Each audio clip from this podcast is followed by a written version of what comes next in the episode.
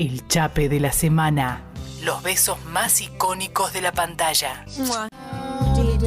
Oh, están todas mis playlists.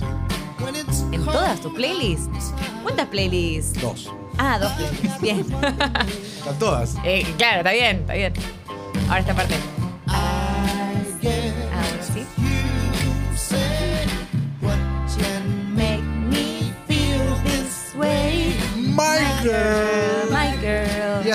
Como ficcionalmente nos trasladamos al verano de 1972 en Pensilvania. Oh, yes. Nos vamos a la casa de los Santelfus, una casa muy particular porque el negocio de la familia son los muertos. Como los Fisher, muchos años después. Exactamente. ¿Por qué son los muertos? ¿Por qué? Porque tienen una casa fúnebre. Y Beida vive ahí entre muertos. Exactamente. Beida tiene un mejor amigo. Este mejor amigo eh, lo conocemos todos porque en ese momento es en la cara niño póster del mundo. Porque es Kevin McAllister, que es Macaulay Culkin. Y llega a nuestras vidas en el año 1991. Yo era muy niño.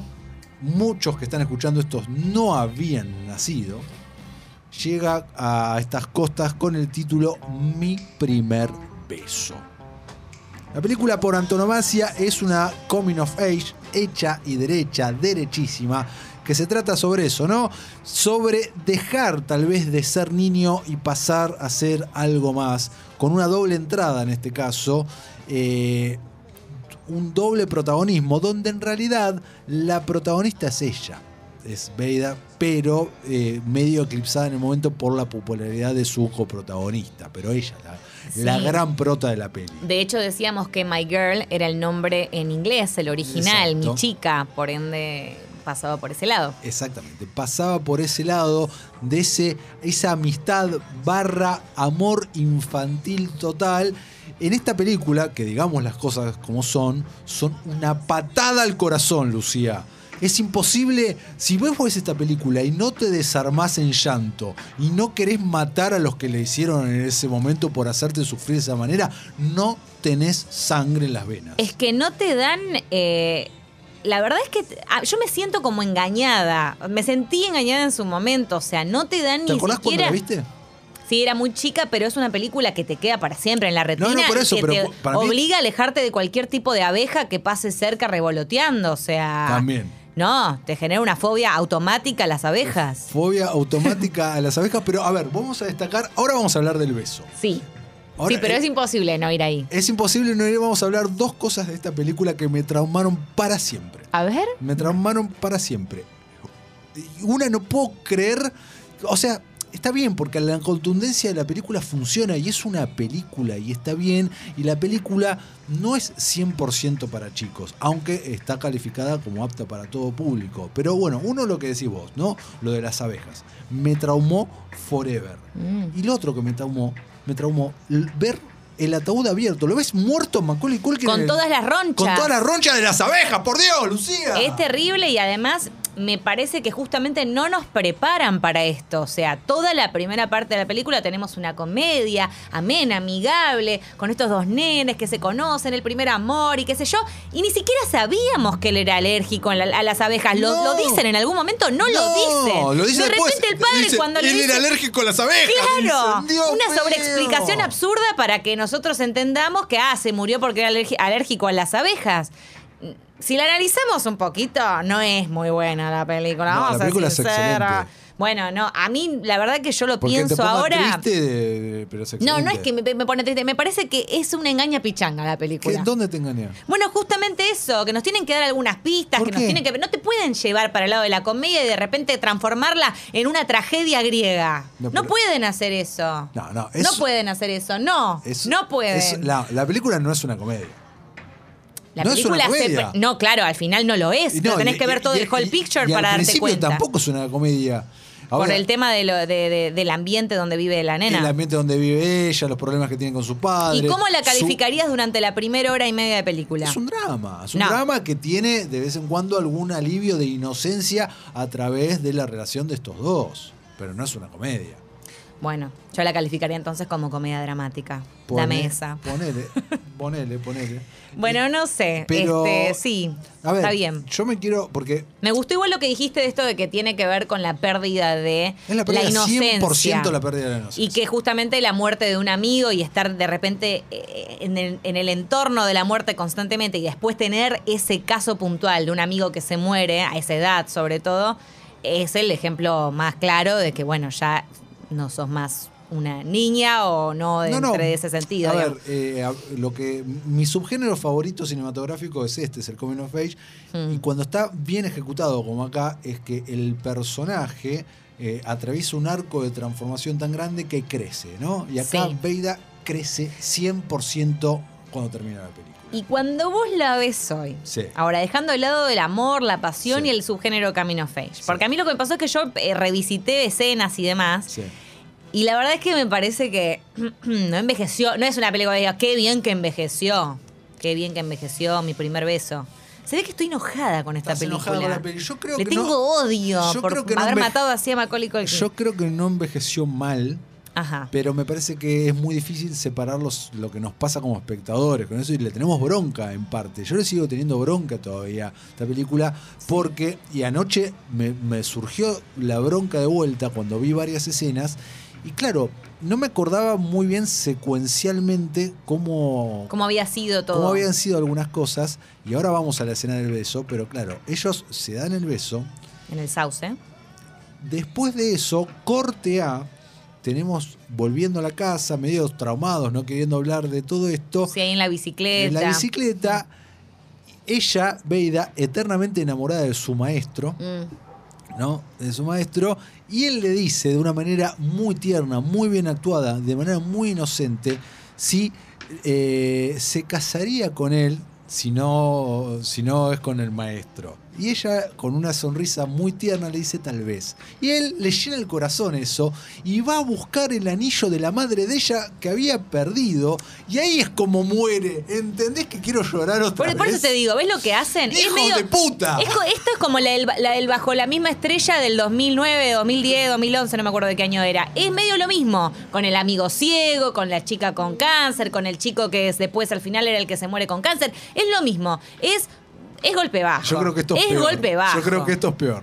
Esto, es peor, esto es peor, esto es mucho peor. Yo creo que esto es peor porque eh, Te bajo digo. la misma estrella ya tienen cáncer desde el principio. Sí, ya te digo desde el principio, pero bueno, hay- e- es dura, ¿eh? es Te pega como nada. es dura. Esta igual lo que tiene es que eso, vos la ves a los 10 años como me pasó a mí, Sí. eh, o un poco antes quizás tenía yo. Yo creo que la vi alrededor de los 10 años. Ponele. Y, y me animo eh, a decir. Y no te lo olvidas nunca. No, no, nunca, Nunca. Pero a esa edad, siendo precoz o no, y esto es un tema para mis padres, si hicieron bien o si hicieron mal, no sé.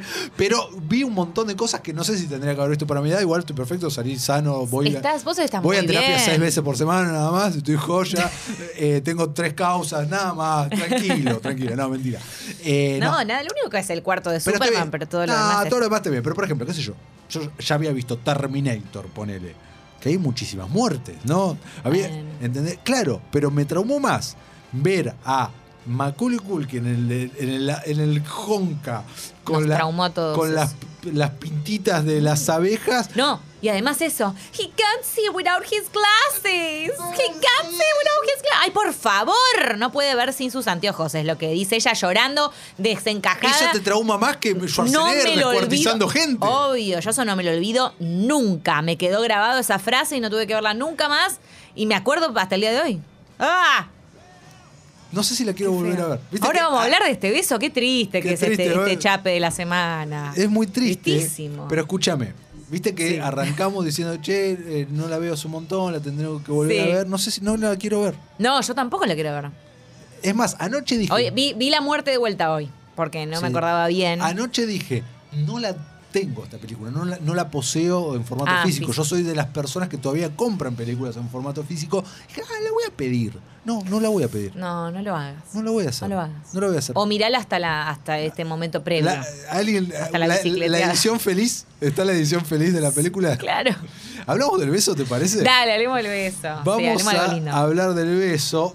Eh, es espectacular eh, lo que uno se entera de este beso. Primero, datos. Fue el primer beso de ambos Pero eso no es algo raro de imaginar, digamos, dado que tenían los dos 10, ¿no? Tenían los dos ahí. 10 años, exactamente. La obviedad era que era el primer beso de ambos. Y conseguí, tengo acá, y te voy a leer una transcripción de una entrevista que le hicieron a Macaulay Culkin en esa época, Ay, un año después cuando él tenía 11.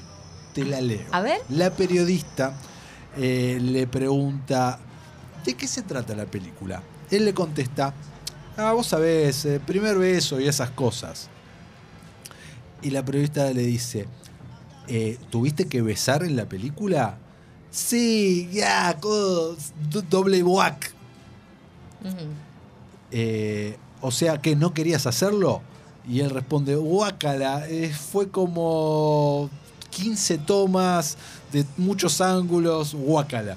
Eso fue lo que dijo Macaulay Culkin Bueno, a los 11 años. Qué lindo, seguimos transmitiendo la alegría acá. Un año eh, más tarde. Y me puse a indagar y puse a ver, es, efectivamente fueron 15 tomas de varios ángulos diferentes que terminan utilizando una sola en la película. Sí, aparte. te iba a decir, no es eh, muy compleja la. No, terminan la- usando una, se ve que es la que mejor le gustó. Eh, y es muy, muy simple, muy simple. Y me gusta mucho la resolución, ¿no? Cómo lidian los personajes eh, con la vergüenza de ese momento, después del beso. Que se ponen a recitar el juramento a la bandera Sí, norteamericana. es muy loco eso, sí. Sí, eso está bueno. Y también me gusta la caminata incómoda, entre comillas, de, de que no ninguno sabe qué decir. Están los dos caminando con la Y bicicleta. la en la previa a eso, ¿no? Empiezan a hablarse de besar, qué es esto. Bueno, y tendríamos que hacerlo entre nosotros. Ella es la que toma la iniciativa. Ella toma la iniciativa y él no quería y la amenaza de puño. ¿viste? Sí, lo- la amenaza de puño es un poquito forzada actoralmente, pero Un bueno, va, vamos a perdonársela. Pero están muy bien igual ellos dos. También, Eh, tam- están bien, definitivamente están bien. Lo otro que quizás esto lo chusmeaste Sí. es lo del sauce, no sé si se lo llegaste a ver. No. eh, que encontrar un sauce cerca de un estanque, porque eh, eh, digamos, si bien ocurre en Pensilvania, dijimos, ¿verdad? Sí. Se rodó en el estado de Florida. Eh, y eh, como no encontraban el sauce cerca del estanque, tenían que armarlo como bien para la cámara, entonces lo que hicieron fue usar un árbol X random para distintas escenas y le pusieron falsas ramas de sauce, entonces Bien. como un falso sauce para lograr las tomas que buscaban. Mira. eh, Dato. la guionista se inspiró en un compañero, de, en una compañera de ella que vivía en una funeraria para componer El personaje de la chica, el personaje de Beida.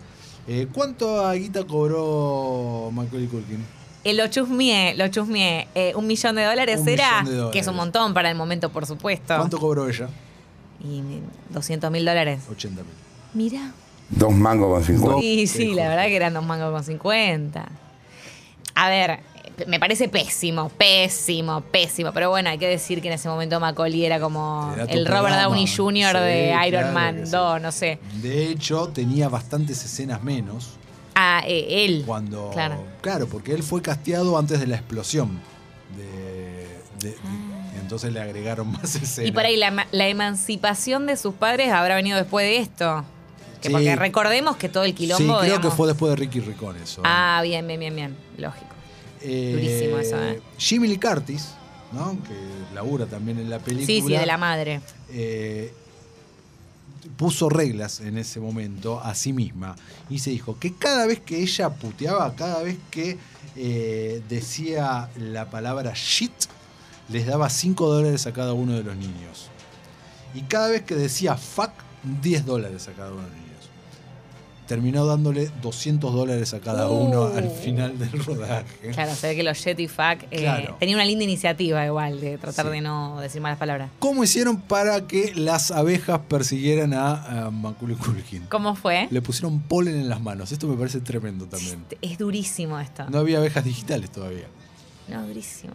¿Y cómo hacían para cuando, cuando venían las abejas? ¿Qué onda? No tengo ni idea. Creo que tenía que irse corriendo. No tengo ni idea. Y, eh, porque bueno, la, te digo, es muy peligroso. Le ponían polen para que Y después. Tremendo. Tremendo. Y bueno, esto que hablamos hace un rato, ¿no? Sobre estos traumas, también preocupó un poco a la gente de Columbia Pictures, que contrataron a psicólogos infantiles para ver la película, junto con niños en ese momento, para ver qué les pasaba. Bueno, eh, siguiendo también con los Y- traumas gener- sí. Y la, la sentencia fue: está bien que los chicos la vean. Y yo creo que es una sentencia un poco errada, porque claramente nos traumó a todos Nos los que la vimos en ese momento. Eh, me acuerdo que ella, la actriz, bueno, lo que estuve chusmeando, Ana, es que la, Ana Chumsky. Ahí está. eh, que bueno, que después la vimos posteriormente en VIP. En realidad tuvo muchos años de no De nada, hacer de nada, de nada. Y después en VIP, que sí ahí reflotó bastante con Julia Louis Dreyfus en esa serie de HBO. Pero lo que iba a contar es que eh, iba siempre con la madre al set, ¿no? Por supuesto, nene de 10 años, 11 años. Y que la madre le decía que para las escenas eh, así como más dramáticas sobre todo la del final, que se imagine que era ella, o sea, la madre, la que estaba en un ataúd Uf. para inspirarla para que llore. O sea, imagínate la qué suerte que no fuimos niños actores, te voy a decir. Porque realmente todo bien, pero no da hacerle eso a tu hijo. No, no, Eh, no, no. Nena, no te preocupes, para llorar imagínate que soy yo la que está muerta, tu mami. ¡Qué horror, por Dios! ¿Qué, qué le pasa a la gente? Estamos todos locos. Entre eso y que al pobre Macaulay Culkin le ponían polen para que... No, espantoso. En Una 1900 cosa horrible. En 1992, este beso ganó, obviamente, el mejor beso en los MTV Movie Awards. Que Bien. recién existían los MTV Movie Awards. Habrán sido las primeras, claro, ediciones. los aceptó, lo aceptó el premio Ana Chumsky y dijo, G, viste que los yankees de G, o Sí. por decir cada, di mi primer beso y me dieron un premio. Ese fue su discurso. Como, como wow, como crecí un montón, digamos, no sé qué sería. Exactamente. Y eh, tres años más tarde, Lu, eh, tuvimos eh, My Girl 2, mi primer beso. No la vi 2. nunca. ¿No la viste nunca? No, vos viste que yo soy como de que, bueno, no, ya está para qué vamos a ver esto, ¿no? Yo sí la vi. ¿Qué onda? Eh, no es tan mala. Ah, mira, es ella la protagonista de Ella la es 100% la protagonista, se hace muy cargo de todo lo que ocurrió eh, aquí, ¿no? Y mm, es otra historia la que, la que te Pero por supuesto se menciona la muerte de, de su amigo y demás, o sea, seguimos con esa misma línea. Se la menciona de más tapada, el anillo juega un rol bastante fundamental y demás. Hay otro chico que, que entra aquí en, consideración. Hay un beso también. ¿Qué edad estamos hablando acá? ¿Ya Y 13? acá tenía, creo que ya 14, me parece Ah. que tenía, eh, y hay un chape. Ah, ya hay un chape Acá- chape, acá no hay- un piquito como No, es no, esto, porque esto obviamente eh, es un no, beso muy inocente. Acá hay un chape de adolescentes de 14. Ok, ok, claro, es una cosa que evoluciona. digamos, Es- sí. Exactamente. La peli está bien, pero podría. ¿Qué fue directo a VHS o se estrenó en el cine? Se estrenó en el cine. Ah. Podría no haber existido la película, pero bueno, estuvo, llegó y, y ahí pasó. Y después no hubo un Mi Primer Beso 3 No. y Mi Primer Beso... No. Igual me mata que, eh, o sea, se llame Mi Primer Beso 2. La Sí. película se llamaba así, ¿no? No, eh, acá le pusieron eso, título original es My Girl, y esta se llamó My Girl 2. Ah, claro, tiene mucho más sentido en, la, en la- en el idioma original, porque la verdad que Mi Primer Beso 2 es Sí. medio completamente contradictorio. es imposible. No tiene ninguna lógica, Watson, de ninguna forma. Whatsoever. Sí, me iba a tirar eso, pero iba a quedar como medio una. Ay, ¿qué le pasa? Que, que No, mezcla. Eh, bueno, así que, Bueno. que, que finalmente lo que sí sabemos para deprimirnos un poco es que Macaulay Culkin hoy, tantos años después, tiene 40, ¿no? Cumplió Ya 40, cumplió y- 40. Y, fue un- eh, el año pasado cumplió 40 con un tuit muy simpático. El de- ¿Quieren sí. sentirse un poco viejos? Sí, Acabo de cumplir 40. Genio. Y es un genio porque efectivamente es lo que sentimos cuando Macaulay Culkin cumple años, ¿no? Imposible no sentirse identificado con eso. Pero ahora está volviendo Macaulay Culkin. Va a regresar en American Horror Story en la nueva temporada. Tiene un podcast que entiendo que le va muy bien. No lo escuché todavía. No. Eh, pero sí, eso lo entiendo. Y bueno, vamos a ver qué ondusa en lo nuevo de Ryan Murphy. Eh, Julita dice, por Sí. mi edad me pegó más mi primer beso 2. Mira, Ah, y la canción de Smile que canta la mamá de Beida me destruye hasta el día de hoy. Claro, porque mi primer beso 2, ¿por dónde te pega? Te, te spoileo, no hay muerte, pero es Beida eh, reconstruyendo, siguiendo los pasos de su madre muerta. Ah, la mierda. Eh, viajando al lugar de donde era la Ah, madre. me hace acordar a la película esa con Gerard Butler y me olvidé el nombre de la actriz, que cartas a no sé cuánto, Ah, que ella sí. recorre de vuelta todos Sí. los puntos que había hecho él con su novio. Ok. P.S. I Love You. ¿no? ¿Cómo? No se llama P.S. I Love You, exactamente. Exactamente. Mira. Eh, eh, es verdad. Así te, que te hace pegaba, por- te pegaba fuerte en el corazón por ahí. Eh, Ale nos dice, gran película, cuando Beida va a la clase de literatura, la chica hippie y su novio tiran un par de temas que no son tan ATP. Es verdad. Diosa total, Jamie Lee Curtis. Sí, diosa total en esa Sí, está, eh, en esa, eh, digamos, fue su mejor momento, estaba muy, muy bello. Eh, Nico Kiddis nos dice, hay una película que nos hace lo mismo, Los Puentes de Terabitia, nos pega un tropazo que no esperás en ningún momento, coincido, pero la vi ya de más grande, entonces no me pegó tanto. Mm. Toda la escena del beso fue genial, pero esa peli me traumó mal, aún no lo supero, too much, aún recuerdo la sensación de la primera vez que la vi, la parte del, fu- Mm, del que funeral, parte igual sí. que nosotros, dice Jules. Sí, sí. Fachi nos dice, con My Girl, versión Stones, eh, Cerro Cupas, gran serie. Eh, bueno, muchos traumas. Muchos traumas. Te lo digo. Es duro, es duro.